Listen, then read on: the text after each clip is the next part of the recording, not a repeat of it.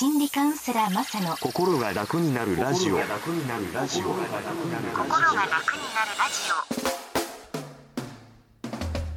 心が楽になるラジオの時間がやってまいりました。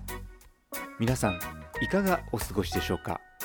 心理カウンセラーマサおつぼです。この番組は心理カウンセラーの私のブログ心が楽になるサイトと連動してお送りします。F 分の1揺らぎの法則の音楽とともに皆さんのちょっと心が楽になる居場所になればと思っています。最後までごゆっくりお付き合いください。心理カウンセラーマサ大坪の心が楽になるラジオ。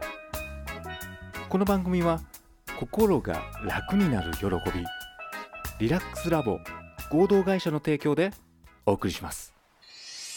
心理カウンセラーマサの心が楽になるラジオ。心が楽になるラジ